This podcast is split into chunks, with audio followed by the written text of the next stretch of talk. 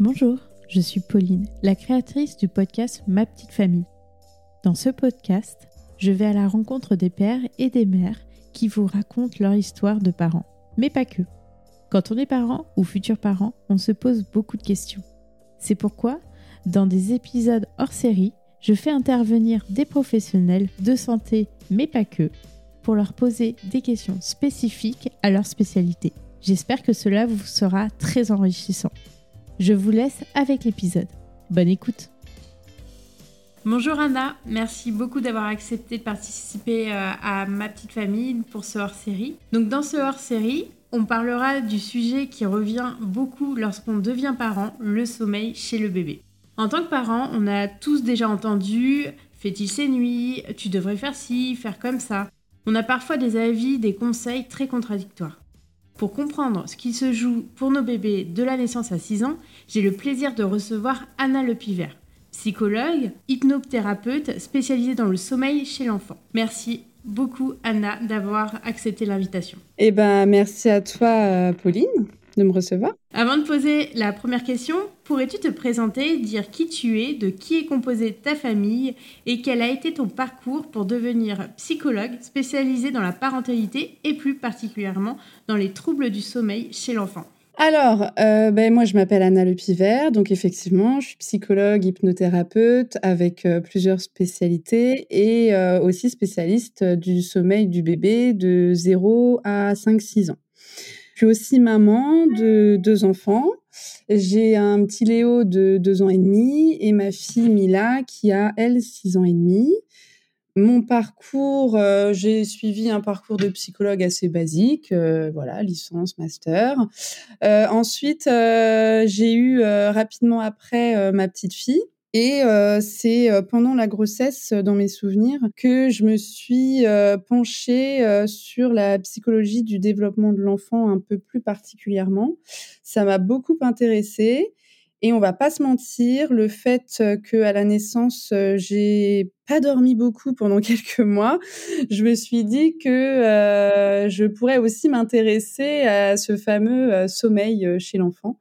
Donc je me suis formée tout simplement à cette spécialité qui est le sommeil chez l'enfant et je me suis surtout dit on peut apporter de l'aide, donc pourquoi pas apporter de l'aide à tous ces parents qui, comme moi, galèrent pendant la nuit, pendant les soirées, à tout âge, parce que c'est possible à tous les âges. Alors oui, effectivement, je me suis spécialisée entre 0 et 6 ans, parce que après 6-7 ans, c'est c'est plutôt du recadrage que on va dire un apprentissage aux, bonnes habitudes de sommeil chez les enfants. Mais je travaille aussi beaucoup en hypnothérapie pour le coup, euh, avec les enfants, euh, bah alors, dès le plus jeune âge, hein, on peut, mais euh, à partir de 6-7 ans, il y a un beau travail qui se fait aussi en hypnothérapie sur tous les blocages qu'ils ont liés au sommeil. Et, et donc, je continue d'aider les, les, parents et les enfants sur le sommeil, même après 6 ans, avec mon côté hypnothérapeute, que d'ailleurs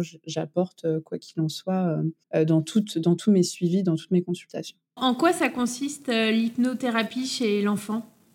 En quelques mots. L'hypnothérapie chez l'enfant, c'est beaucoup plus simple que chez un adulte. Pourquoi? Parce que euh, en fait, l'enfant vit euh, naturellement dans un monde imaginaire.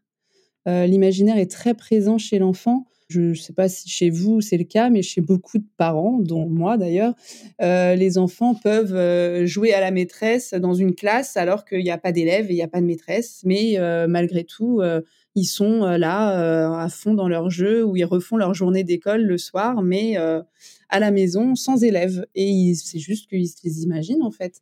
Et ça, ça montre bien qu'ils sont déjà dans l'imaginaire. Et l'hypnothérapie avec les enfants, ça va être beaucoup travailler avec leur imaginaire et par des métaphores, par des dessins. par tout ça, on réussit avec l'enfant à, avoir des déblocages. Et je me sers beaucoup aussi parce que j'ai été formée euh, par euh, Lise Bartoli dans euh, l'hypnothérapie avec les enfants, je me sers beaucoup de cartes créatives. Ça va consister à, à travers des cartes, que l'enfant crée sa propre histoire pour qu'il se débloque inconsciemment toutes ses émotions et tous ses petits soucis qu'il a du quotidien.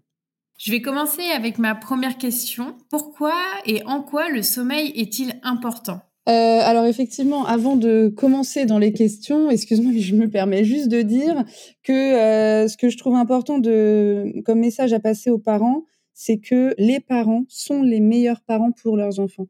Et ça, c'est super important de le dire, à mon sens, parce que, comme tu le disais au début, on entend tellement de choses de tous les côtés, que ce soit de notre famille, du médical ou des réseaux sociaux ou enfin de Google tout simplement, qu'on s'y perd beaucoup dans toutes les informations et on essaye de tout faire en même temps et on n'y arrive pas et de rien faire en même temps. Et du coup, c'est compliqué pour les parents de s'y retrouver. Et ce que je trouve important de dire, c'est que euh, bah, vous, les parents, vous êtes forcément les meilleurs parents pour vos enfants et c'est vous qui connaissez vos enfants. Et euh, c'est euh, personne d'autre. Donc quelque chose qui fonctionne avec l'enfant d'une tata ne va pas fonctionner avec votre enfant et c'est normal parce qu'on est tous uniques face au monde, face à la vie et il faut accepter que il y a des choses qui fonctionnent pour certaines personnes et d'autres choses qui ne fonctionnent pas. Donc faites-vous confiance à vous, faites-vous confiance à, faites confiance à vos enfants et, euh, déjà partez euh, de cette base-là. Et après, euh, les choses devraient s'enchaîner correctement. Faut qu'on arrête en tant que parent, moi la première, de se polluer avec toutes ces informations qu'on peut entendre d'un côté et de l'autre. maintenant, ta question, c'est pourquoi le sommeil il est important? Bah, pour se reposer déjà, pour être en forme euh, le lendemain matin quand euh, on va à l'école ou quand on a des activités à faire. On voit bien qu'un enfant euh, fatigué, bah, il est plus ronchon, il pleure plus facilement. Donc les émotions sont un peu plus difficiles à gérer. Donc bah, ça sert aussi à ça, le sommeil, à avoir une meilleure gestion des émotions. Ça sert aussi, surtout quand on est enfant, à emmagasiner toutes les informations qu'on a eues dans la journée, les traiter et pouvoir justement apprendre de toute l'expérience qu'on a eue de la journée. Donc en fait, on apprend quand on dort. On apprend physiquement, on apprend mentalement, on apprend à gérer ses émotions, on apprend à réguler ses émotions. Ça nous permet d'avoir un bon développement physique, émotionnel euh, et cognitif. Voilà, ça sert à tout ça. Donc euh, c'est vrai que le sommeil chez l'enfant, c'est très important. Et chez l'adulte aussi d'ailleurs. Pour les parents aussi, c'est très important parce que pour les parents fatigués, c'est dur de gérer ses émotions derrière aussi. Et si on parle euh, plus précisément des besoins à chaque âge de l'enfant, la première question, c'est est-ce que le fœtus dort? Est-ce que dans la vie, euh, bah, dans la maman, le fœtus dort déjà? Oui, alors effectivement, in utero, le fœtus est un gros dormeur même. Il passe presque tout son temps à dormir et a priori, il passerait 21 heures sur 24 à dormir. Donc, il dort énormément, le fœtus, dans le ventre de, la maman. Et, mais son sommeil est déjà indépendant de celui de sa mère. C'est pas parce que sa maman dort que le fœtus dort. Bah, toutes les femmes enceintes le diront. au moment où elle se couche, bah, c'est là que l'enfant se réveille et se dit ah tiens on va faire la, la zumba dans le ventre de maman parce que le fœtus a un sommeil déjà indépendant de celui de sa mère. Et après, euh, lors de l'accouchement, donc quel est le rythme de sommeil des nouveaux nés, prématurés ou non?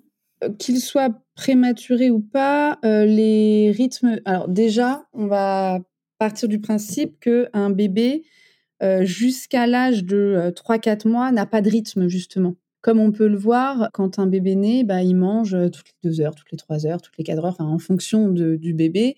Il va manger euh, voilà, toute la journée, jour et nuit. D'ailleurs, il manger toute la nuit aussi. Donc, on voit bien qu'en fait, bah, il n'a pas de rythme. Jusqu'à 3-4 mois, un bébé n'a pas de rythme. Ça va aussi euh, dépendre de la maturation de son cerveau. S'il est prématuré, ça peut peut-être prendre un peu plus de temps, mais peut-être pas. Ça dépend tout simplement du bébé parce que chacun a son rythme. Chacun grandit comme il grandit. Euh, mais on peut euh, dire que jusqu'à 3, 4, 5 et peut-être plus pour euh, d'autres bébés, le rythme est compliqué à prendre au Enfin, c'est pas qu'il est compliqué, c'est qu'il n'existe pas d'ailleurs. Un bébé jusqu'à 3, 4, 5 mois, ouais, jusqu'à 3 mois au moins, il peut dormir jusqu'à 20 heures par jour. Donc on voit bien que le rythme, il n'est pas là. Le rythme jour-nuit n'est pas, n'est pas acquis jusqu'à 3-4 mois. Il peut dormir. Alors il y a des parents qui vont me dire, bah oui, mais moi le mien, il dort pas du tout. Effectivement, il y en a qui ont plus de mal à dormir que d'autres. Ils dorment plus 15 euh, heures par jour, mais euh, ça dépend des bébés. Il y a des petits dormeurs, il y a des gros dormeurs, mais ça dépend aussi euh, si ils ont des coliques, s'ils ont des reflux, s'ils sont dérangés de l'estomac, du, ventre. Enfin voilà, il y, a, plein de petits paramètres qu'il faut prendre en compte aussi pour un bébé qui dort pas. Après, quand il grandit, à partir de 5-6 mois jusqu'à peut-être un an, il y a un rythme qui se met en place? Alors effectivement, là, il va y avoir le rythme déjà jour-nuit qui va être euh, normalement acquis. Je tiens vraiment à dire que ça dépend des enfants. Il y en a, c'est un peu plus tard et c'est pas grave. Mais en général, vers six mois, le rythme jour-nuit est acquis. Il y a des enfants, la majorité peut-être des enfants qui mangent peut-être un peu moins la nuit déjà à partir de cet âge-là, qui mangent plus la journée pour euh, moins manger la nuit. Et euh, il y en a d'autres qui ont encore besoin de manger la nuit et c'est OK. C'est normal. S'il y a jusqu'à un an, euh, il y a des enfants qui peuvent manger encore la nuit. mais le rythme jour-nuit est déjà là. Donc là, on est plus sur un rythme à partir de six mois, sur on dort euh, jusqu'à 15 heures par jour. Donc la nuit, euh, les siestes, euh, matin, début d'après-midi, fin d'après-midi, et puis et puis la nuit complète. Là, oui. Par contre, ce qui est important de dire, c'est que j'en ai pas parlé avant, mais comme tout humain, on a tous des, comme on les connaît bien, les trains du sommeil. Donc c'est ce qu'on appelle en fait les cycles du sommeil. Donc, je ne vais pas vous faire un cours sur euh, le euh, sommeil agité, sommeil euh, léger, sommeil profond, tout ça. Ce qui est important, c'est de se rendre compte que dans ce train du sommeil, on a tous, entre deux trains, un micro-réveil. que ce soit les bébés, les enfants bas âge, les ados, les adultes, on a tous un micro-réveil, sauf qu'on s'en souvient pas parce qu'en général, on se réveille et on se rendort. Et euh, des fois, effectivement, euh, bah, il y a des euh, enfants qui se réveillent lors de leur micro-réveil et qui ne se rendorment pas. Donc là, il faudra aller effectivement en observant l'enfant, en regardant, en essayant de le comprendre, pourquoi il se rendort pas entre deux cycles. Mais en gros, de toute façon, on a tous un micro-réveil tout le temps. Et à partir de 1 à 3 ans, ça change quelque chose? Alors, entre 1 euh, euh, et 3 ans, effectivement, là, on passe sur 11 à 14 heures de sommeil par jour pour euh, l'enfant, qui se fait en général à 1 an, c'est encore possible, largement même jusqu'à même 18 mois d'avoir deux siestes, une le matin, une l'après-midi, plus la nuit. Mais c'est aussi possible que l'enfant ne fasse qu'une sieste en milieu de journée, midi, 14 heures, enfin voilà, en fonction des enfants, et la nuit plus on va aller vers les trois ans, plus la sieste va être l'après-midi. Et puis après trois ans, on est plus euh, sur soit l'enfant a encore besoin de la sieste, soit avec l'école et tout ça, eh bien euh, la sieste des fois elle s'arrête et la nuit par contre va s'allonger parce que les enfants ont toujours besoin entre 10 euh, et 13 heures de sommeil pendant un, un petit moment encore. Donc jusqu'à, euh, ouais, euh, en fonction des enfants, bien, bien évidemment, jusqu'à 6-7 ans, euh, il y en a qui peuvent encore avoir besoin de 13 heures de sommeil. Il y en a qui vont avoir besoin que de 9, que de 10, mais il y en a qui vont encore avoir besoin de 13 heures. Donc là, pour le coup, les siestes, ça dépend vraiment de l'enfant. Si le parent ressent que l'enfant est fatigué, qu'il a besoin de sieste, bien évidemment, on peut faire une sieste.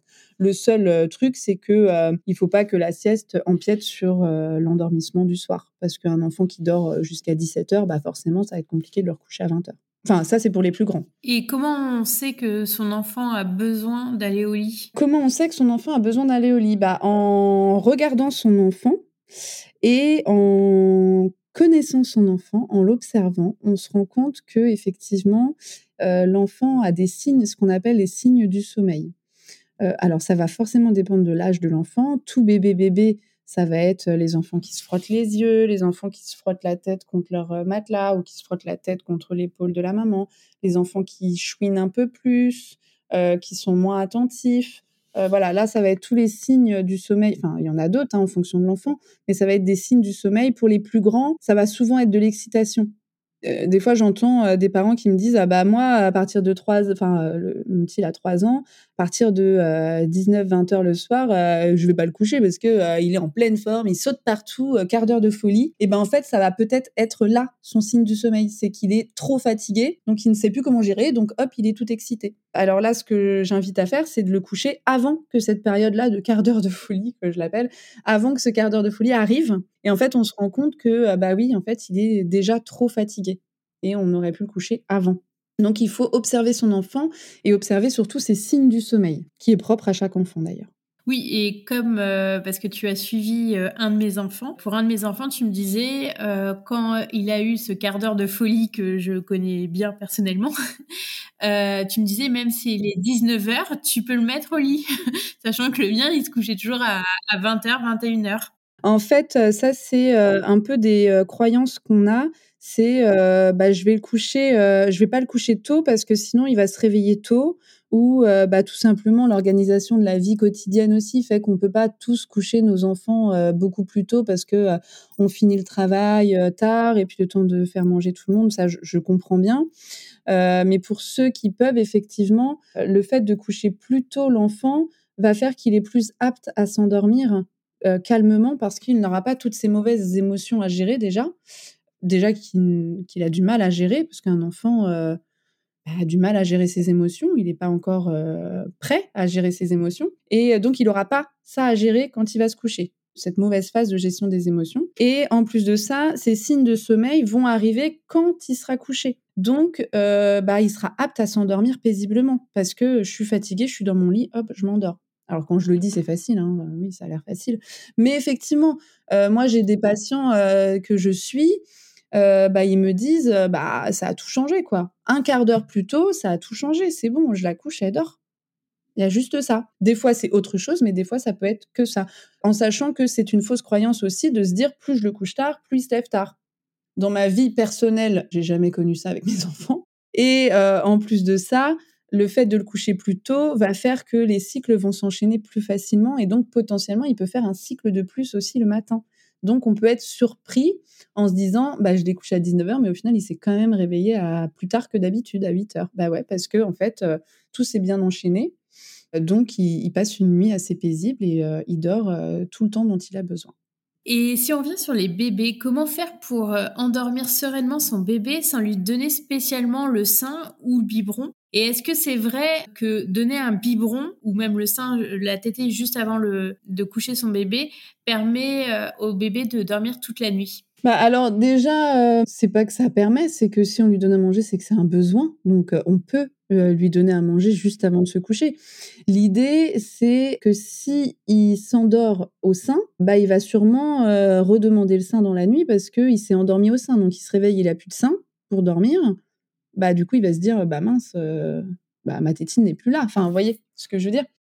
C'est pas le fait de euh, l'endormir avec le sein ou le biberon, c'est qu'on peut lui donner juste avant de s'endormir, mais euh, on lui donne le sein, on lui donne le biberon et on le pose dans le lit, il est apaisé, il est nourri, il a plus faim, il est apaisé, mais il s'endort derrière tout seul, sans le sein et sans le biberon. L'idée, ça va être là. Après, est-ce que ça permet à bébé de dormir toute la nuit? Ben euh, ça dépend des bébés, mais a priori, c'est pas parce qu'on lui donne le soir avant de se coucher qu'il peut ne pas se réveiller pour euh, parce qu'il, enfin, il peut toujours avoir faim la nuit. Ça, ça dépend du développement du bébé. Et s'il a encore faim et qu'il en a encore besoin, bah forcément qu'on va aller nourrir son enfant. C'est normal.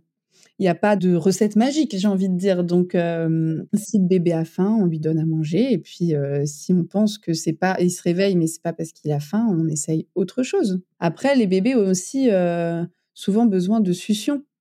Donc effectivement, euh, à réfléchir aussi. La, succion chez un bébé, c'est pour des bébés, ça peut être très important.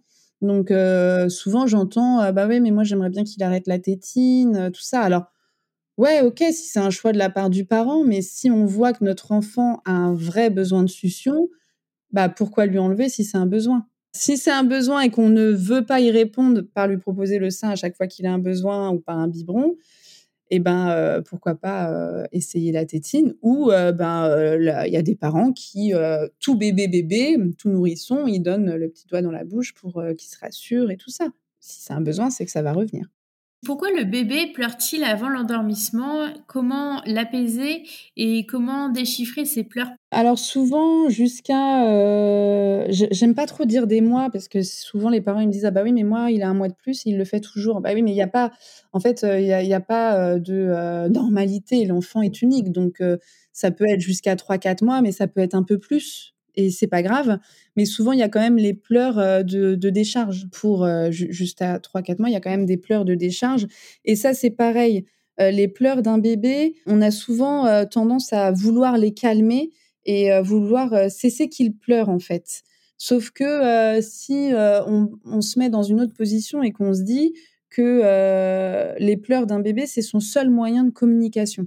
Il sait faire que ça un bébé, enfin, il sait pas faire que ça, mais pour communiquer quelque chose avec nous, j'ai faim, euh, j'ai la couche euh, sale, euh, j'ai froid, j'ai chaud, je suis pas bien, j'ai mal au ventre, il y a trop de choses, c'est le pleur. parce qu'il n'y a que ça pour lui, pour nous exprimer quelque chose. Donc ça voudrait dire que de le faire arrêter de pleurer, c'est comme si moi je pleurais avec une copine et que ma copine me dit oui bon bah c'est bon, bois un coup et puis arrête de pleurer quoi. Waouh, c'est dur quoi. Donc en fait, l'idée ça va être d'accueillir le pleur du bébé. Ça va être de lui dire ok tu pleures parce que tu en as besoin et de se le dire aussi. De se le dire s'il pleure c'est qu'il en a besoin. Et c'est pas parce que nous, parents, on a fait quelque chose de mal, ou parce que euh, il nous en veut, ou parce que euh, il fait un caprice. C'est juste parce qu'il en a besoin. Donc l'idée, ça va être de l'apaiser, de l'accompagner et de l'écouter en tant que parent. Ça va être de lui dire, ok, tu pleures parce que, enfin, de se dire en tout cas, tu pleures parce que tu en as besoin.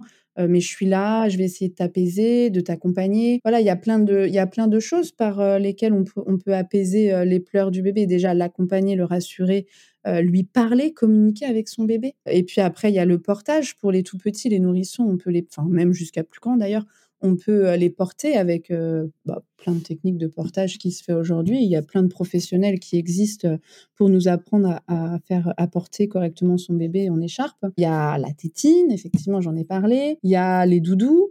Il y a, je sais pas, les bercements. Les bercements fonctionnent bien. Il y a aussi les bruits blancs.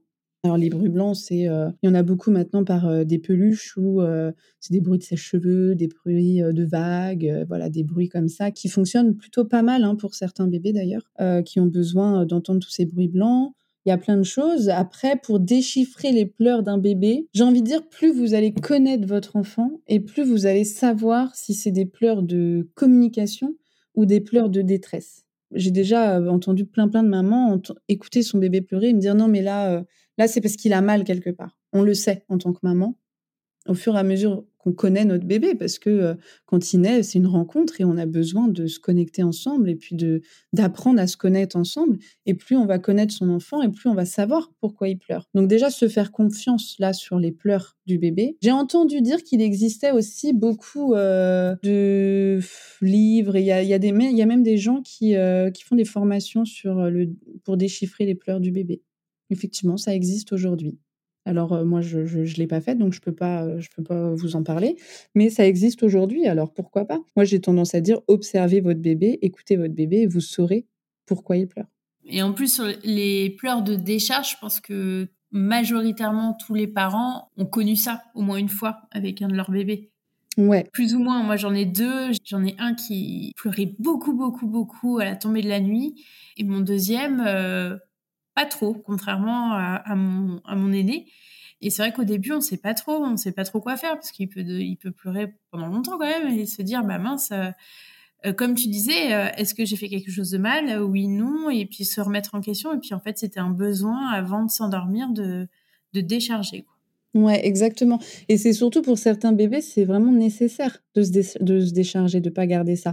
Et euh, donc finalement, c'est plutôt positif parce que tout ce qu'ils expriment, bah, ça reste pas à l'intérieur. Donc autant qu'ils l'expriment et puis après, ça les apaise. Donc effectivement, comme tu l'as dit au début, euh, on ne sait pas comment faire, on ne sait pas pourquoi. Et en tant que parent bah, et jeune parent, bah, on a un peu peur en fait. On se dit mince, mais qu'est-ce qui lui arrive? Il a mal. Donc on essaye toutes les techniques possibles, inimaginables pour plus qu'il ait mal. Mais finalement, c'est peut-être juste, mais laissez-le pleurer. Et puis on se rend compte que finalement, quand on les accompagne dans cette euh, dans ces pleurs de décharge, bah, ils durent moins longtemps parce que on va y revenir, je crois, plus tard. Mais enfin, ça me fait penser à ça parce qu'on est connecté avec notre enfant. Donc plus nous parents on a peur, plus on est stressé par ces pleurs et plus eh ben il va ressentir notre stress et plus il va pleurer parce que le parent est stressé. Et du coup c'est une boucle infernale où on n'en finit plus quoi parce que euh, après il ressent tellement les émotions des parents qui ont peur et qui sont stressés que finalement il finit par pleurer parce que euh, lui aussi il est stressé. Alors qu'au début c'était juste vas-y euh, moi j'ai juste envie de me décharger de tout ça parce que j'ai vu du monde dans la journée parce qu'il s'est passé quelque chose je sais pas quoi mais il s'est passé quelque chose qui m'a pas plu donc j'ai besoin de l'extérioriser. On apaise on apaise par toutes les différentes techniques qu'on trouve et si votre technique fonctionne, c'est que c'est la bonne. Il n'y a pas une technique qui est meilleure que l'autre.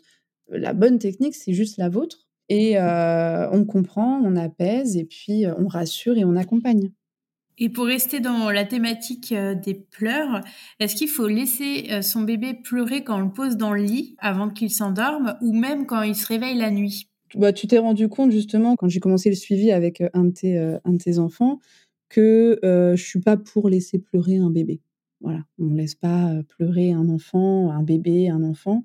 pourquoi? Bah Parce que, comme je le dis, s'ils pleurent, alors, surtout les, les, enfants qui parlent pas encore, donc avant, ouais, avant deux ans, deux ans et demi, en fonction des enfants, s'il pleure, c'est qu'il a un besoin. Euh, donc, on accompagne son besoin parce qu'on est ses parents. Donc, il a besoin de sécurité. Donc, on accompagne son besoin pour le mettre en sécurité. Après, effectivement, euh, on essaye. Euh, en plus, pour les nourrissons, les parents qui sont fatigués, bah, des fois, ils n'ont pas d'autre choix que de le laisser pleurer. Et d'ailleurs, tous les parents qui sont au bout du rouleau parce qu'ils sont trop fatigués, qui sont proches de la crise d'hystérie, je les invite même à poser leur bébé quitte à le laisser pleurer, mais allez respirer dans une autre pièce. Euh, essayez de, vous mettre des écouteurs dans les oreilles pour pas entendre euh, les pleurs qui vous stressent. Respirez un bon coup et revenez euh, quelques minutes après où vous êtes plus calme parce que effectivement quand on est fatigué on a du mal. Enfin, je comprends très bien, je vois très bien de, quoi on parle là. Donc on respire, on vient bon, on, respire un bon coup et on revient après ou on passe la main, on passe la main au papa, on passe la main à la grand-mère, à la copine. Euh, voilà, si on n'en peut plus, on pose le bébé dans une pièce, il est en sécurité dans son lit, et on passe la main, on respire un beaucoup et on revient. ça y est, ça va mieux. Comme je le disais, le, pleur du bébé, c'est pas de la faute du parent. Jusqu'à longtemps, moi j'ai envie de dire même jusqu'à 7-8 ans, un bébé ne peut pas faire de caprice. Il n'a pas cet esprit euh, calculateur de je pleure pour embêter mes parents. S'il pleure, c'est qu'il y a quelque chose. L'idée, c'est d'être constant face aux pleurs. Effectivement, un tout petit bébé, il a un besoin de pleurer. Bon, eh ben, on l'écoute, on l'accompagne, et puis au fur et à mesure qu'il va se sentir en sécurité, il va moins pleurer. Mais il faut être constant. Euh, là, ce que j'invite à faire, c'est de créer une routine et que la routine, elle tienne la route sur du long terme. Euh, c'est de créer euh, une routine apaisante, relaxante, pour que le bébé soit rassuré et sécurisé au moment du coucher, sécurisé physiquement, mais émotionnellement surtout, qu'il sache que euh, papa et maman sont là. C'est bon, ils sont là. Euh, quoi qu'il arrive, même si je pleure, ils sont là, ils peuvent venir. Ils m'entendent. Ok. Euh, je viens de jouer avec eux, on remplit le, ce fameux réservoir affectif de chaque enfant pendant cette routine, justement, cette routine nous permet de remplir ce fameux réservoir-là avec des massages. Les massages, c'est bien aussi pour les tout petits, même pour les plus grands, parce que ça permet de se connecter physiquement à l'enfant, en plus de pouvoir l'apaiser par la parole, lui montrer que vous avez confiance en lui. J'ai confiance en toi. Je sais que euh, tu vas bien faire dodo. Je, tu sais que maman, elle est juste à côté. À n'importe quel moment, je peux venir si tu en as besoin. Si on sait quand ils sont plus grands, que c'est des pleurs de colère parce que euh, je veux dormir avec toi, maman, là, c'est plus des pleurs de tristesse et de détresse où j'ai mal, j'ai quelque chose. Là, c'est je veux dormir avec toi. Là, je dis pas de les laisser pleurer, mais je dis dans la, en toute bienveillance d'être assez ferme en expliquant que c'est pas possible. Donc, c'est pas le laisser pleurer, c'est accepter sa colère, lui dire là, tu es en colère parce que je viens pas, je suis là, je suis dans la maison, tu es en sécurité, tout, tout va bien mais on ne le laisse pas pleurer, on accompagne, sans pour autant euh, aller trop loin pour les plus grands.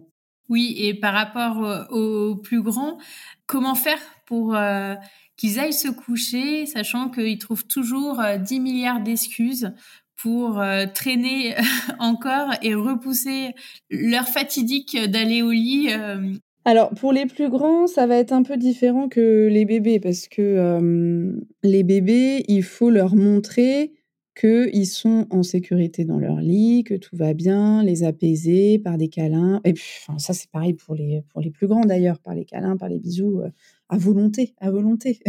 N'importe quel âge, même les très très grands, même les adultes, ils ont le droit à des câlins et des bisous pour les sécuriser. Mais euh, là, mon premier truc qui me vient en tête, c'est la routine. Je radote peut-être un peu avec cette routine, mais elle est très importante parce que euh, la routine, ça va permettre à l'enfant de se sentir en sécurité. Ça va permettre de, se tranquilliser, de passer en mode euh, dodo. Je sais que après manger, je vais prendre mon bain, que après mon bain, j'ai mon livre, que après mon livre, j'ai mon bisou et que j'ai mon câlin, et que après ça, je vais pouvoir dormir. Ça, c'est un exemple de routine, mais peu importe quelle qu'elle soit, tant que la routine vous convient à vous, parents, et à l'enfant, c'est OK, peu importe la routine que vous choisissez de faire. L'important, c'est qu'elle vous convienne en fait, parce que si elle vous convient pas en tant que parent, ça va vite être, être un calvaire pour faire cette routine tous les soirs pendant plusieurs mois, plusieurs années. Donc, veillez bien à ce que cette routine réponde à vos propres besoins déjà en tant que parent et réponde aussi aux besoins de l'enfant. Mais la routine, ça va être quelque chose de très important à mettre en place pour que l'enfant se sente sécurisé. Ça va être, ouais, c'est entre 15 et 20 minutes. Et puis, j'invite aussi à diminuer le temps des écrans juste avant de dormir parce que, comme on sait euh, aujourd'hui, euh, cette fameuse euh, lumière bleue que les écrans donnent à tout le monde, eh ben, elle empêche la production de la mélatonine, cette fameuse hormone du sommeil. Donc, on évite les écrans, on fait des activités en journée en extérieur pour justement que la production de cette mélatonine se mette en place toute la journée. Il faut, il faut de la lumière du jour. Il y a des enfants qui aussi euh, posent 12, 14 000 questions avant de dormir, et puis toutes des questions existentielles en plus. Donc, euh, euh, effectivement, l'idée, ça va être d'anticiper toutes les questions avant qu'ils se couchent. des enfants qui vont demander de l'eau tous les soirs. Alors, avant qu'ils demandent, je vous invite à lui donner de l'eau tous les soirs. Il y a des enfants qui vont demander peu importe ce qu'ils vont demander. Je vous invite à anticiper toutes ces demandes, parce qu'au fur et à mesure, on, on sait ce que l'enfant va demander. Donc au lieu qu'il lui demande, eh ben, on lui donne directement. Et avant de quitter la chambre, on s'assure d'avoir répondu à tous ses besoins. C'est bon, tu as eu ton eau, c'est bon, tu as ta veilleuse, tu as tes doudous, tu as ta tétine, tu as tout ça, c'est OK, maman et papa ils sont en bas, c'est OK, tu plus rien euh, à me demander? Non, t'es bon, t'es sûr Donc OK. Donc toutes les questions que tu vas te poser après, on est d'accord, j'y répondrai que demain matin. Parce que là, j'ai répondu, j'ai fait tout ce que je pouvais. En gros, c'est ça. Et si au bout de cinq minutes, mais maman, j'ai oublié de te demander pourquoi les nuages ils ont différentes formes? D'accord. Eh ben, euh, on n'y répondra que demain matin. Là, je t'ai demandé, tu m'as dit que c'était ok, fallait me la poser avant. Donc maintenant, tu me la poses demain matin. Là, le plus compliqué, l'enfant va comprendre. L'enfant, lui, va comprendre. Peut-être au début, il va se dire, elle est gonflée. Avant, elle me, avant, elle me répondait à mes questions, mais maintenant, elle ne me répond plus. Mais vous l'aurez prévenu. On communique avec ses enfants. Donc, on prévient de ce qu'on va faire. Bien sûr. Donc, il saura. Ah bah oui, c'est vrai qu'elle m'avait dit que de toute façon, ce soir, elle me répondrait plus à toutes mes questions si je les pose pas avant qu'elle parte de la chambre. Donc, bon, bah, c'est de ma faute. Et puis, par contre, le lendemain matin, vous lui dites, bah alors, c'était quoi toutes ces questions? Là, je peux t'y répondre parce que c'est plus l'heure de dormir. Donc là, je peux t'y répondre. Être constant dans ce qu'on fait. Être convaincu que ce qu'on fait, c'est bien pour nos enfants aussi. Le fait d'en être convaincu, nous, en tant que parents, eh ben, l'enfant va être convaincu que ce que vous faites, c'est bon pour lui. Et comme il y a ces fameux neurones miroirs qu'on connaît bien, l'enfant ressent tout ce que le parent ressent et fait aussi toutes les mimiques que le parent fait, tout ce qu'il voit, et ben le fait que vous soyez convaincu, il va aussi être convaincu. Ça marche aussi comme ça, les neurones miroirs. Oui, c'est vrai que, comme tu disais, c'était aussi la constance. Et ça, la constance, c'est, c'est ce qui est le plus dur, euh, notamment euh, là, on est après les vacances euh, scolaires. Et c'est vrai que pour retrouver une routine qu'on avait avant, quand les enfants sont passés chez, par exemple, les grands-parents, c'est parfois un peu euh, dur de remettre tout en place et de garder cette constance. Ouais, c'est vrai qu'il euh, y a des périodes qui font que euh, bah, c'est normal, on s'autorise aussi à, faire autre chose que cette routine. On part en vacances, on part au ski, bon bah c'est normal que les enfants se couchent un peu plus tard, que la routine change parce que bah, c'est pas pareil qu'à la maison. Donc ça c'est normal et heureusement qu'on a tous ces moments-là. Et je vous invite à les vivre à fond d'ailleurs ces moments-là.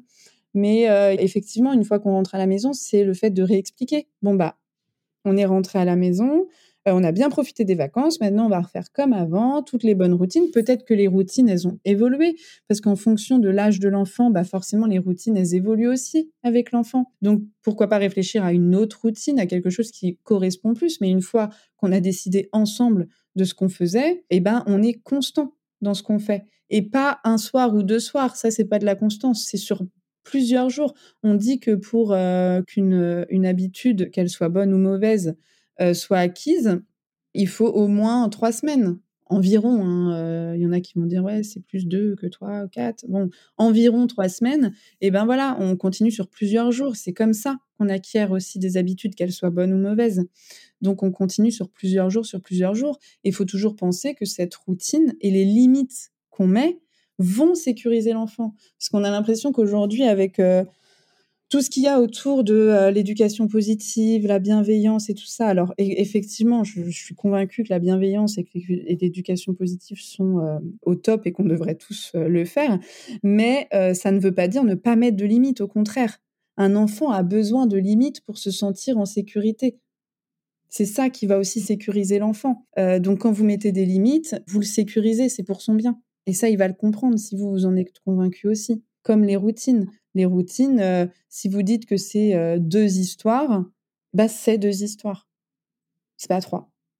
Et ça, c'est à nous en tant que parents. Et je sais, croyez-moi que je sais à quel point c'est pas évident en tant que parent de pas dire bah vas-y, je vais être tranquille, je vais mettre trois histoires comme ça, je vais être tranquille. Eh ben non. Deux histoires, c'est deux histoires. Et comment éviter les troubles du sommeil chez le bébé et chez le jeune enfant? Pour les troubles du sommeil, déjà, on va essayer de définir ce que c'est les troubles du sommeil chez euh, le bébé chez le jeune enfant. Alors, chez le bébé, euh, les troubles du sommeil, ça va être euh, des réveils. alors, ça dépend de quel âge il a, mais on va dire plus de six mois. Ça va être beaucoup de réveils nocturnes qui sont pas liés à la faim, bien sûr, enfin à, l'alimentation. Ça va être le fait qu'il reste éveillé de longues périodes pendant la nuit. Ça va être les coliques. Ça va être les reflux. Ça va être l'apnée du sommeil. Ça, c'est pour les bébés, enfin même si l'apnée du sommeil peut durer même quand on n'est pas bébé. Alors déjà pour tout ce qui est colique et pour les reflux, bon bah là on va aller se rapprocher de son médecin, de son pédiatre déjà pour faire un point sur s'il y a quelque chose à mettre en place. Donc il y a plein de solutions naturelles. Mais bon, c'est vrai que pour, enfin, pour avoir connu euh, ma fille avec des reflux, euh, effectivement, c'est très très compliqué. Euh, mais bon, le fait de relever sa tête, qu'il soit, que, le bébé soit debout le plus possible contre nous, c'est encore mieux. En portage, c'est très bien pour les bébés qui ont des reflux. éviter de mettre des choses qui serrent à la taille. Mais les reflux, je préfère les enfin, je préfère vous dire d'aller voir un professionnel de santé, un médecin, il va largement mieux savoir que moi. Euh, les coliques, on dit qu'un bébé euh, qui a des coliques, c'est un bébé qui pleure euh, plus de trois heures par jour, au moins trois jours par semaine, sur trois semaines. Il y a beaucoup de coliques qui sont confondues avec les pleurs de décharge. Si c'est des pleurs le soir à partir de 18 heures jusqu'à 20-22 heures, ça peut être que des pleurs de décharge et pas des coliques, parce que les coliques, c'est en fait un peu toute la journée normalement. c'est possible que ce soit un peu des coliques aussi, mais bon, ça va être des coliques qui vont vite s'arranger. Là, c'est pareil, les coliques, on va voir son médecin déjà pour s'assurer que ce soit bien des coliques. Et puis, il y a l'ostéo qui peut faire euh, des miracles hein, avec euh, les bébés euh, qui ont des coliques. Il y a l'homéopathie, ça c'est possible. Il y a la bouillotte, la bouillotte sur le ventre, un petit peu de choses sur le ventre, ça peut soulager aussi. si on allait, eh ben, ça peut avoir un lien avec notre alimentation. Donc, la maman fasse des tests et des retests en fonction de ce qu'elle mange et ce qu'elle mange pas, voir si ça a une amélioration sur, sur les coliques. Les réveils nocturnes, que ce soit pour les bébés ou pour les plus grands, le premier truc que j'invite les parents à observer, c'est est-ce que l'enfant est dans le même environnement quand il se réveille la nuit que quand il s'est couché le soir? Je m'explique. On a tous connu, enfin pour ceux qui ont des enfants qui ont une tétine, on a tous connu, enfin j'espère, je pense, les réveils tétines les réveils où l'enfant s'endort avec sa tétine et hop, euh, il se réveille euh, à la fin de son cycle. J'ai plus ma tétine, je peux pas me la remettre tout seul parce que bah, j'ai pas le contrôle sur mes bras, tout simplement. Donc, euh, bah, je pleure parce que maman, elle va me remettre, ou papa va me remettre ma tétine. Et on remet la tétine et l'enfant se rendort.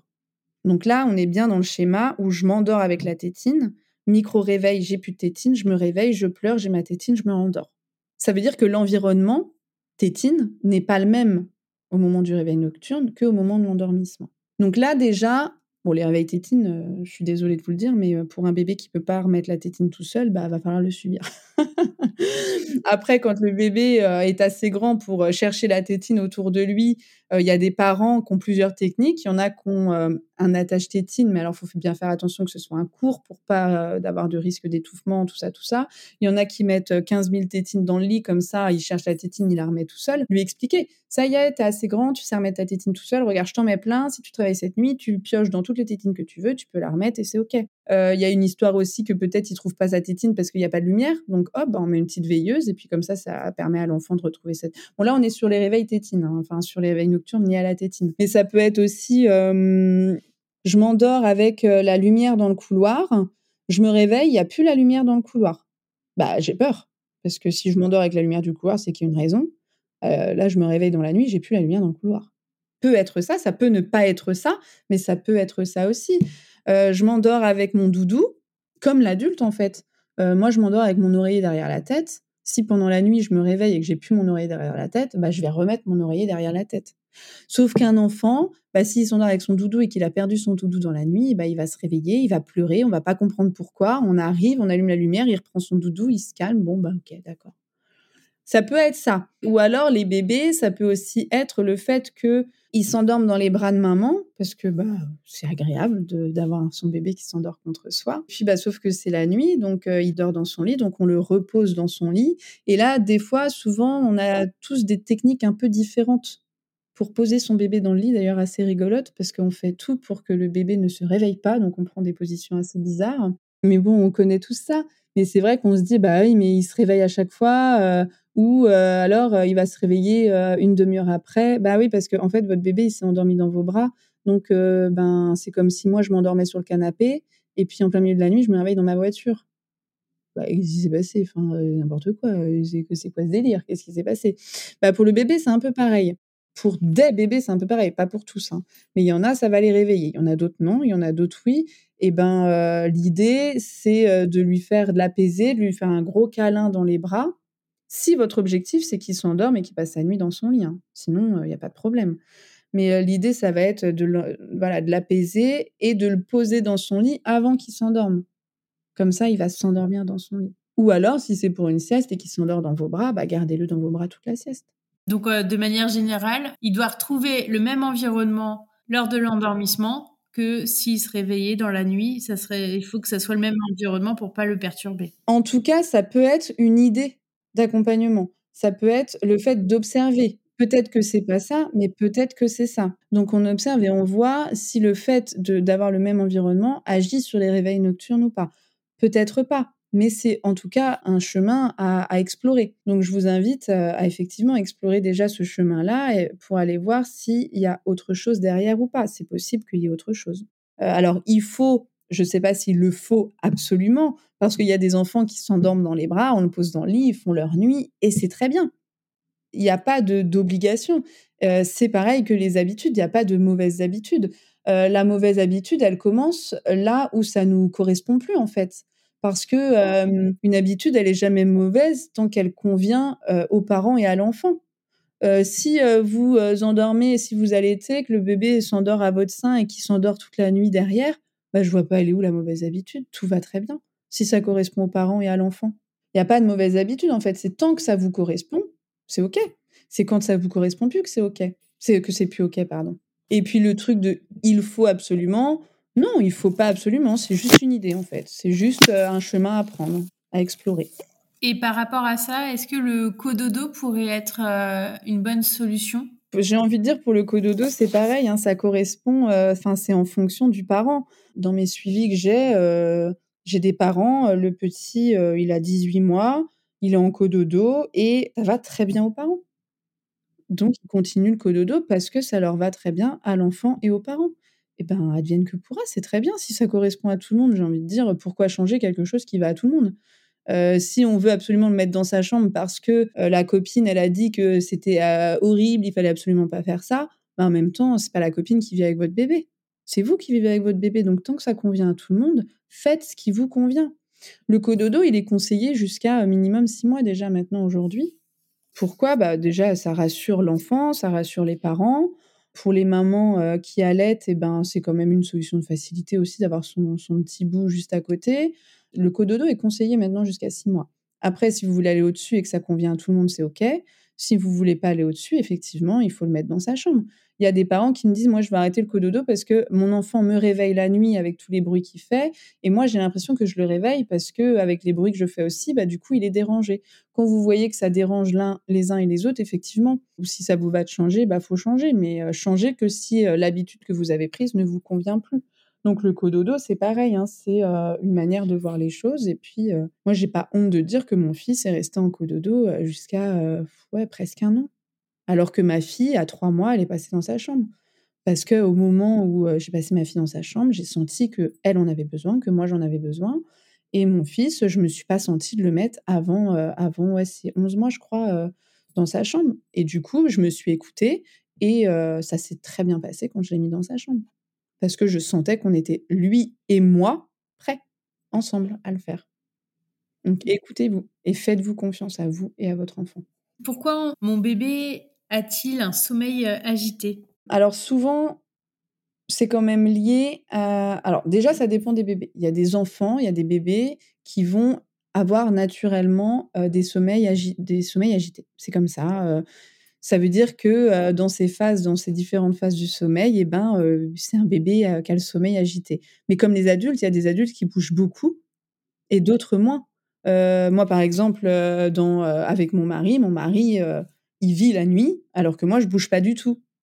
Eh ben, un enfant, c'est pareil, en fait. Il y a des enfants qui vont pas du tout bouger. Il y en a d'autres. Euh, j'entends des mamans me dire «Ah non mais moi il, est passé dans un lit de grand à 3 ans mais il fait que tomber du lit toutes les nuits si je mets pas une barrière il tombe. Bah, il y a des bébés qui bougent beaucoup plus que d'autres en fait. Il y a de ça. Mais il y a aussi le fait en fonction des journées qui passent si pour eux leur journée a été euh, assez dure émotionnellement alors ça peut être dur émotionnellement, émotion positive, mais émotion négative aussi, hein, peu importe. Et eh ben euh, la nuit, le sommeil va être un peu plus agité parce qu'en fait, s'il emmagasine, il revit, il refait toute sa journée inconsciemment, il refait toute sa journée. Donc s'il y a des choses euh, puissantes qui se sont passées, le sommeil sera plus agité ces nuits-là. Et pourquoi mon bébé dort-il beaucoup? Au contraire, ne dort-il pas beaucoup? Euh, alors là, cette question-là, j'ai juste envie de dire que on est unique face au sommeil et qu'on a, on est des petits dormeurs ou on a des petits dormeurs ou des gros dormeurs. Il y a des bébés qui vont avoir le besoin de beaucoup dormir et c'est plutôt agréable quand on est parent, surtout la nuit.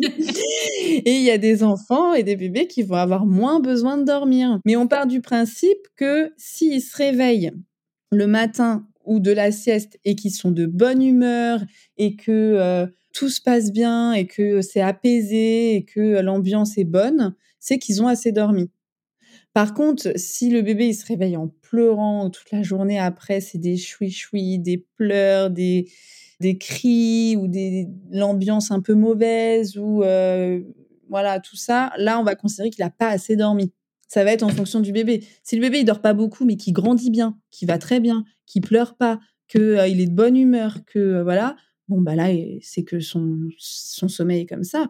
Par contre, s'il dort pas beaucoup, mais qu'à côté de ça, il y a des dysfonctionnements dans le développement physique, psychique et émotionnel, que euh, pleure beaucoup, que euh, l'ambiance du coup elle est mauvaise parce qu'il râle tout le temps, enfin voilà tout ça, et eh ben on va considérer qu'effectivement ça peut être du fait qu'il ne dorme pas assez.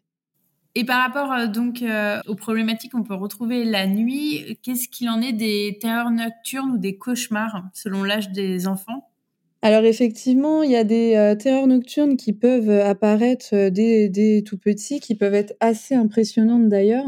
Les terreurs nocturnes, c'est quelque chose qui se passe généralement en début de nuit, alors que les cauchemars, ils vont se passer plus en fin de nuit ça va être un comportement assez bizarre de l'enfant qui peut euh, crier, hurler, euh, avoir un comportement euh, où il a les yeux ouverts, il est là, mais en même temps, on sent qu'il nous entend pas, qu'il nous voit pas.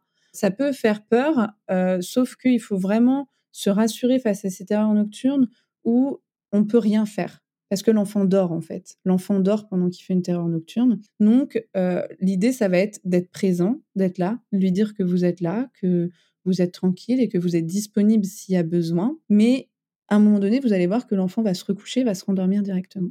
Donc finalement, il n'y a pas grand-chose à faire à la terreur nocturne, à moins que, avant d'aller se coucher ou même dans la journée, essayer justement de lui faire extérioriser ce qui l'embête. Au même titre que les cauchemars.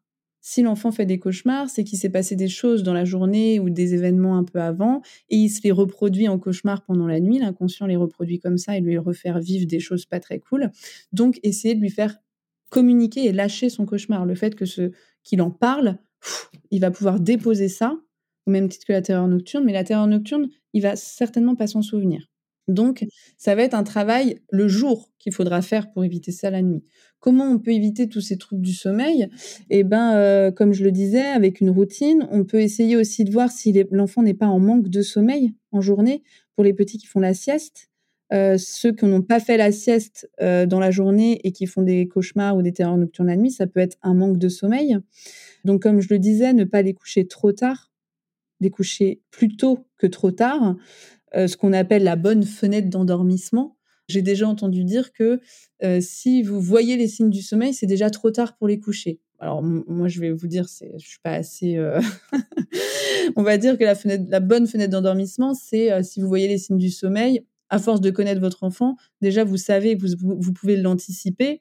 Et puis quand vous les voyez, allez le coucher tout de suite si la routine est faite, si le manger est donné, tout ça, vous avez 5-10 minutes pour qu'il soit encore dans, dans les bonnes conditions pour s'endormir. Et puis pour les plus grands, eh ben, laissez-le faire ses choix avant d'aller s'endormir sur son type de veilleuse, sur son oreiller, sur la déco de sa chambre. Est-ce qu'il y a quelque chose qui t'embête Parce que des fois, pour les plus grands, on leur demande pas, mais ça va être genre ce jouet-là en face de moi, il me fait peur. Ben, en fait, enlevez-le ou dites-lui enlève tout ce qui te correspond pas dans ta chambre, tout ce qui voilà, comme ça on n'en parle plus en fait. Donc voilà, il y a toutes ces petites euh, toutes ces petites techniques et puis comme je le disais, retrouver le même environnement au coucher qu'au micro réveil. Mais les terreurs nocturnes, pour avoir travaillé dessus euh, en hypnothérapie justement avec les enfants, ça peut être aussi un bon moyen de les soulager inconsciemment de tout ce qui les embête. Oui, puis c'est vrai que donc moi c'était pour mon aîné. Euh, tu m'avais donné comme conseil, il avait trois ans ou peut-être un petit peu moins de trois ans. Et euh, en fait, il avait peur euh, d'aller se coucher, donc on comprenait pas trop pourquoi. Il l'avait pas vraiment exprimé. Tu m'avais dit, pose-lui la question, est-ce qu'il y a quelque chose qui te dérange ou euh, auquel tu as peur et pourquoi en fait tu veux pas aller te coucher? Et j'avais pas posé cette question de, de cette façon-là. En fait, je lui avais pas exprimé de cette façon-là. Et c'est vrai que il a dit et il t'a dit après qu'il avait peur des voleurs. Et je me suis dit, waouh, il m'en avait parlé une fois, mais c'était à table. Enfin, je n'avais pas euh, vraiment tilté. Et suite à ça, on a mis en place le spray anti-voleur sur, euh, sur tes conseils. là, on est clairement sur euh, l'hypnothérapie. Hein. Le spray anti-voleur, c'est l'imaginaire, hein, tout ça. Hein. On sait tous que ça n'existe pas, que c'est pas possible, mais son imaginaire, lui, se dit que c'est possible. Donc ça marche. Et donc on a fait toutes les huisseries de la maison avec le spray anti-voleur et notamment ils pensaient que les voleurs rentraient par euh, la cheminée, euh, la cheminée voilà qu'on a, à la Parce maison. que le Père Noël rentrait par la cheminée. Exactement, bah oui, c'était la période de Noël et depuis bah ça va beaucoup mieux et on a levé cette peur en fait. Oui, je n'avais pas posé la question dans ce sens-là. C'est fou. Ouais. Bah, c'est fou, mais des fois, on n'y pense pas, tout simplement. Oui, Des fois, on est, on est la tête dans le guidon, on pense pas à leur demander, alors que si on leur demande, eh ben, ils nous le disent, tout simplement. J'ai une dernière question qui a été posée et je pense qui est euh, très intéressante. C'est pourquoi les situations euh, créant de fortes émotions chez les parents, type euh, bah, la séparation, un décès, peuvent impacter le sommeil chez les enfants? Ben, comme je disais tout à l'heure, on entend souvent dire les enfants sont des éponges. Alors effectivement, les enfants sont des éponges émotionnelles. Ils ressentent euh, les enfants les émotions des parents parce que on est connecté avec nos enfants. Il y a cette espèce avec euh, les neurones miroirs. Les neurones miroirs, ils sont présents dans chez tout le monde. Hein. Euh, même un adulte, quand il va voir, bah, je vais prendre un exemple récent qui m'est arrivé. Euh, j'appelle pour prendre un rendez-vous médical et euh, la dame que j'ai au bout du fil est de très mauvaise humeur et n'a vraiment pas envie de me donner son rendez-vous, ce rendez-vous, mais me le fait comprendre par euh, sa mauvaise humeur. Bah du coup tout de suite, hop, je vais être enfermée, je vais me dire mais bah, ça me met de mauvaise humeur aussi. C'est un peu cette émotion, la même adulte, nous on l'a. Quand on voit quelqu'un qui fait la tronche, bah du coup on a, on a tendance à faire la tronche un peu aussi. Alors que quand on voit quelqu'un qui est super heureux, eh ben ça va nous rendre super heureux et c'est génial. Ben l'enfant c'est pareil. Quand euh, il voit son parent triste, eh ben lui ça va lui provoquer de la tristesse. Mais comme le parent, quand il voit son enfant triste, eh ben ça va aussi nous provoquer de la tristesse. Alors que quand euh, il y a de la joie, bah cette joie, elle est contagieuse aussi. Les neurones miroirs, ils fonctionnent aussi sur les émotions et pas que sur euh, les mimiques et pas que sur les paroles et pas que on dit souvent, ah bah lui, il a les mêmes mimiques que son père. Bah mais les neurones miroirs, ils jouent pas que aux mimiques, ils jouent aussi aux émotions. C'est de la contagion émotionnelle, en fait. Mais tout ça, c'est involontaire. Hein. Tout ça, ça se passe, c'est involontaire. C'est de la contagion émotionnelle involontaire. Et ça veut dire que l'émotion de la personne qu'on a en face de nous, que la personne soit petite ou grande, elle, va résonner en nous, en fait. C'est pour ça que, euh, bah, des fois, en plus, en tant que parent, on a toujours tendance à, cacher un peu les pourquoi du comment parce que bah, tout simplement, euh, des fois, euh, on est de mauvaise humeur on est triste et on considère que ça ne regarde pas notre enfant. Donc, on ne lui en parle pas. Sauf que l'enfant, il a que la tristesse. Il n'a pas toutes les informations autour. Donc, lui, il va se faire un film de pourquoi mes parents sont tristes. Peut-être parce que j'ai fait ça, peut-être parce que j'ai fait ça. Alors que si on lui expliquait que déjà, OK, maman, elle est triste, mais c'est pas ta faute, c'est parce qu'il m'est arrivé quelque chose au travail, ça m'a rendu triste, et mais, mais toi, je t'aime et c'est pas du tout ta faute. Tu peux t'enlever ça. Peut-être que ça peut débloquer, peut-être pas, mais peut-être que ça peut débloquer. Donc communiquer déjà sur nos émotions à nos enfants, ça peut enlever des blocages émotionnels, mais ça leur montre aussi que d'exprimer ces émotions, c'est bien. Donc plus on va montrer notre émotion, plus nos enfants vont montrer leur émotion, parce que tout simplement, neurone miroir, si ma mère, elle me dit quand elle est triste qu'elle est contente, et elle me dit pourquoi, bah moi aussi j'ai le droit de lui dire pourquoi. Alors que quand l'enfant il sent que tout le monde cache tout, bah, lui aussi va tout cacher. Ça marche aussi dans ce sens-là. Non mais c'est très intéressant, c'est vraiment le fait de communiquer avec euh, son enfant, même dès la naissance en fait, lui exprimer euh, ce que l'on ressent et euh, ce que l'on souhaiterait pour qu'il l'intègre et le comprenne et que ça soit beaucoup plus fluide et même émotionnellement comme tu disais, que l'enfant comprenne le ressenti de ses parents pour mieux l'accepter s'il le comprend, euh, qu'il l'accepte mieux et que ça soit euh, plus facile aussi à vivre pour lui et que son sommeil qui rumine pas pour qu'il soit plus apaisé. Exactement, parce que le sommeil, c'est pas que une histoire du soir en fait, c'est toute la journée. C'est euh, tous les événements de la journée, tout ce qui se passe dans la journée qui vont conditionner aussi le sommeil de l'enfant. Donc si l'enfant passe une mauvaise journée ou s'il sait que le lendemain, il a quelque chose qui le stresse ou qui l'angoisse, peu importe l'événement qu'il y a, on est tous différents face au stress et face à l'angoisse. Et peut-être que quelque chose qui va angoisser votre enfant, bah, c'est quelque chose qui va pas du tout angoisser un autre enfant. Et si ça angoisse le vôtre, et eh ben peut-être que ça peut avoir un impact sur son sommeil. Et c'est normal. L'idée, ça va être de lui proposer de l'accompagner là-dedans, de le rassurer, de le sécuriser. Eh ben, merci beaucoup. Ça a donné euh, plein de pistes euh, pour euh, bah, peut-être avoir quelques clés pour améliorer l'endormissement ou même certains moments lors du coucher ou des phases de d'éveil lors des nuits, clairement. Et de mieux comprendre en fait pourquoi des fois ils sont ils ne sont pas du tout apaisés et comment faire pour les apaiser. Donc mettre des routines, exprimer ses, ses émotions, se tenir quand on a mis ces routines en place, tenir sur du long terme. C'est ce qui est le plus dur, je pense, en tant que parent, pour euh, ne, pas lâcher et que l'enfant comprenne bien là où on veut l'amener et que c'est aussi pour son bien. Donc c'était très intéressant. Merci beaucoup, Anna. Eh ben avec plaisir. Ouais, se tenir, être constant et puis surtout la communication avec son enfant, ça c'est très important. J'ai pas du tout dire, donc euh, si euh, vous avez d'autres questions à me poser, autorisez-vous à me les poser par les réseaux sociaux ou autres d'ailleurs. Sans problème, de toute façon, je mettrai euh, ton compte, donc euh, n'hésitez pas à aller voir euh, le compte d'Anna et à lui poser d'autres questions suite à, à, ce podcast. Merci encore. Merci Pauline. Si vous entendez ce message, c'est que vous avez écouté l'épisode jusqu'au bout, et je vous en remercie grandement. Je vous invite à me laisser un commentaire pour continuer les échanges et à mettre la note de 5 étoiles si l'épisode vous a plu. Cela contribue à augmenter la visibilité du podcast sur les plateformes. Merci beaucoup de votre soutien et à bientôt pour le prochain épisode.